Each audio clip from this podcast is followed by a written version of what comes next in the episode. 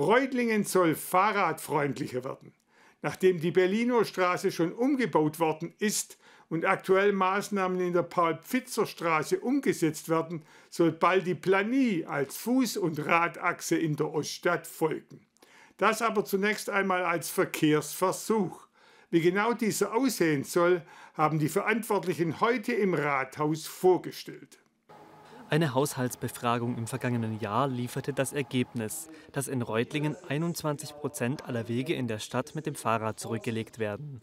Das zeigt, der Fahrradverkehr nimmt zu. Wir haben aber gleichzeitig den Ergebnissen auch entnommen, dass gerade Wege zwischen bis zu fünf Kilometer, dass dort noch Luft nach oben ist, um dort eben den Radverkehr weiter auszubauen. Das Ziel der Stadt sei, die bestehenden Radrouten konsequent weiter auszubauen. Die Planie wird Teil der Radroute 2, die von der Panoramastraße zum Freibad führt.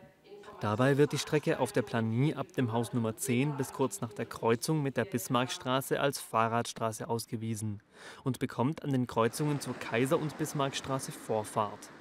Hier gilt es jetzt darum, Rad- und Fußgängern eben den Vorrang zu lassen.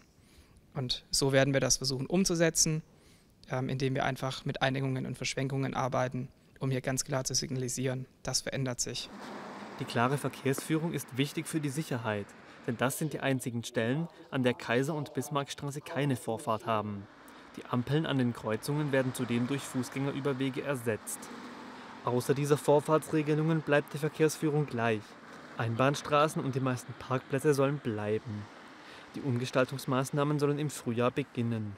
Die Umsetzung der Maßnahmen ist geplant äh, im zweiten Quartal dieses Jahres. Das, dazu gibt es noch Gespräche mit der Fernetz, weil in diesem Bereich auch noch Fernwärmeleitungen vorab verlegt werden müssen. Diese Maßnahmen sind aber nicht für immer. Vorerst bleibt das ein Verkehrsversuch. Wir werden jetzt erstmal temporär zwei Jahre lang testen und schauen, wie wirkt es sich aus. Wie wird es auch von den Bürgern und Bürgerinnen in der Oststadt angenommen mit dem letztendlichen Ziel, dann die Erkenntnisse zu haben, wie wir dann dauerhaft damit umgehen, werden wir eine dauerhafte Umgestaltung vornehmen, ähm, werden wir einfach nach den zwei Jahren merken, es kommt nicht gut an. In knapp einem Monat, am 21. Februar, werden die geplanten Maßnahmen in einer öffentlichen Veranstaltung der Bürgerschaft vorgestellt. Interessierte können dabei noch einmal nachfragen und mit den Planern ins Gespräch kommen.